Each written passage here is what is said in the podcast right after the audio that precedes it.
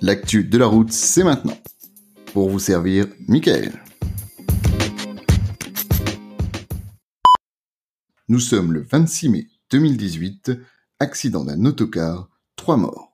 Je vais vous décortiquer l'accident et surtout vous expliquer pourquoi nous en sommes arrivés à ce drame.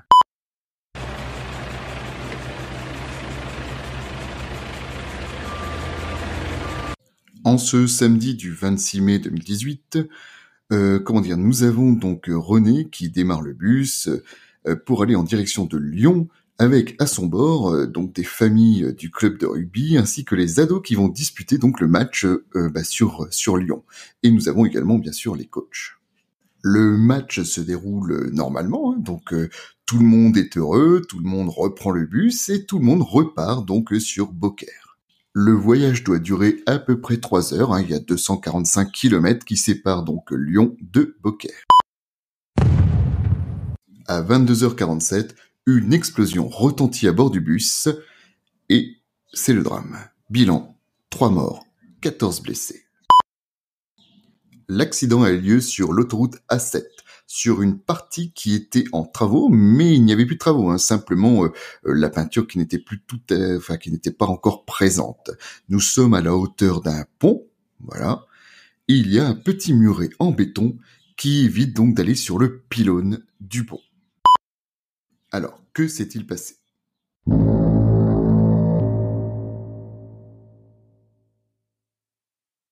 On sait qu'il y a eu des travaux sur cette autoroute A7 à cet endroit-là, mais pour autant, euh, il n'y a pas euh, de plot, il n'y a pas de, euh, de piquet de travaux, enfin il n'y a rien, donc les travaux étaient quasi finis, mis à part, comme je vous l'ai dit tout à l'heure, la peinture au sol.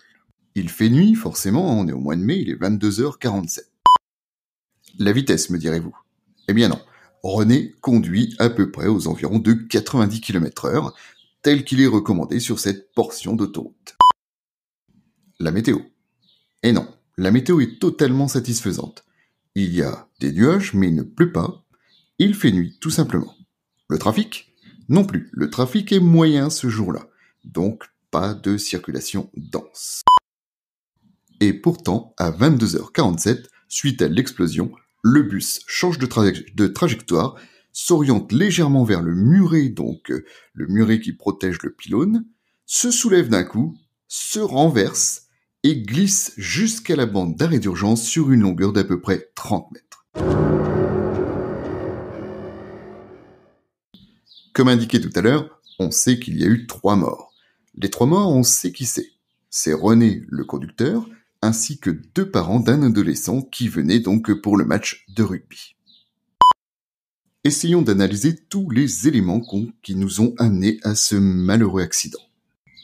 L'entretien de l'autocar l'entretien de l'autocar, donc il s'avère que tout a été fait correctement. Les révisions toutes les 30 000, euh, contrôle visuel des pneus, euh, révision mécanique également, bref, tout allait bien au niveau de l'autocar. Cet autocar était équipé donc d'éthylotest anti-démarrage, hein, donc obligatoire aujourd'hui, de ceintures de sécurité, certaines à trois points, plutôt à l'avant, et d'autres à deux points à partir donc du milieu donc du bus. Bref, aucune anomalie. Le conducteur, analysons le conducteur.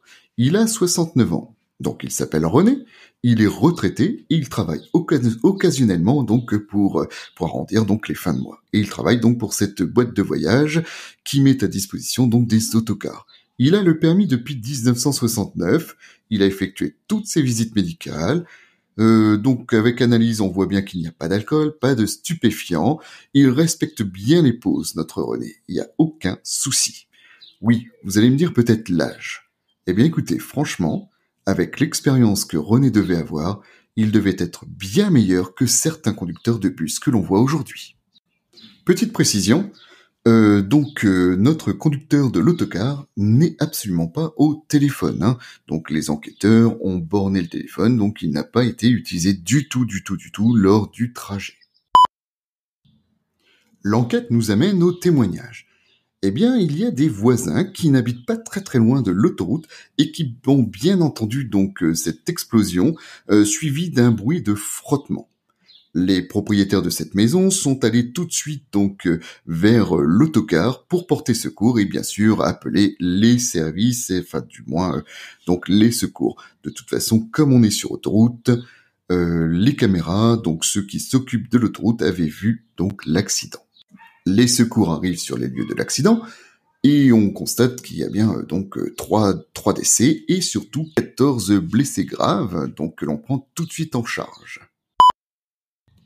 L'enquête continue, on analyse les vidéos, donc on voit bien à 21h57, donc l'autocar passait donc au péage.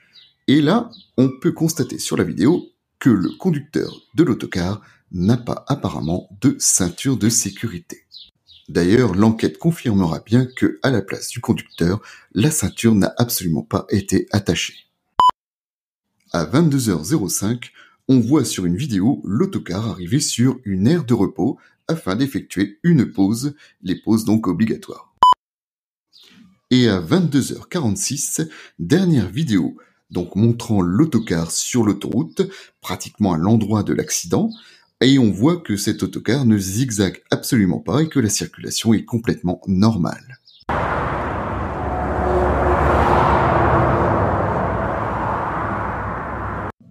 Et pourtant à 22h47, suite à l'explosion, le bus se soulevant, bascule sur le côté et frotte le bitume, donc durant euh, une trentaine de mètres, pour s'arrêter sur la bande d'arrêt d'urgence. C'est à ce moment-là, malheureusement, que les trois occupants du véhicule à l'avant, qui ne sont pas attachés apparemment, donc euh, sont projetés directement euh, hors du bus et donc sont tués sur le coup. Vous l'aurez compris que l'explosion vient certainement du pneu. Eh bien oui, c'est le pneu avant droit. Donc il y a une enquête sur le pneu. Il est analysé, il est découpé, on regarde ce qui s'est passé, on interroge donc l'entreprise qui, qui gère l'autocar, et on finit par comprendre en regardant le pneu qu'il y a eu sur les mois précédents un choc sur le pneu. Un choc non apparent, un choc interne. Par contre, personne ne sait d'où vient ce choc. Peut-être un coup de trottoir en agglomération. Par contre, ce que l'on sait, c'est que ce choc interne a fait exploser le pneu à 22h47 sur cette autoroute A7. Triste hasard, eh oui. Donc si ce pneu n'avait pas explosé à cet endroit-là, là où il y avait un muret donc qui protégeait le pylône du, du pont, eh bien le bus n'aurait peut-être pas chaviré sur le côté. Mais dans cette histoire, ce qui est vraiment dramatique, c'est que le bus était équipé de ceintures de sécurité et que malheureusement, les trois personnes tuées durant cet accident n'étaient pas attachées. Et en plus, les 14 blessés graves, eh bien en fait, n'étaient pas non plus attachés. Donc pour conclure, on peut se poser la question, comment éviter un tel drame? Vous l'aurez compris, c'est la ceinture de sécurité qui peut nous sauver lorsque nous sommes à bord d'un autocar. Et je dirais même que dès lors que votre véhicule possède une ceinture, eh bien, on se doit donc de s'attacher pour, euh, bah, pour nous sauver en cas de, en cas de drame. Et eh bien voilà, donc euh, cette séquence est finie.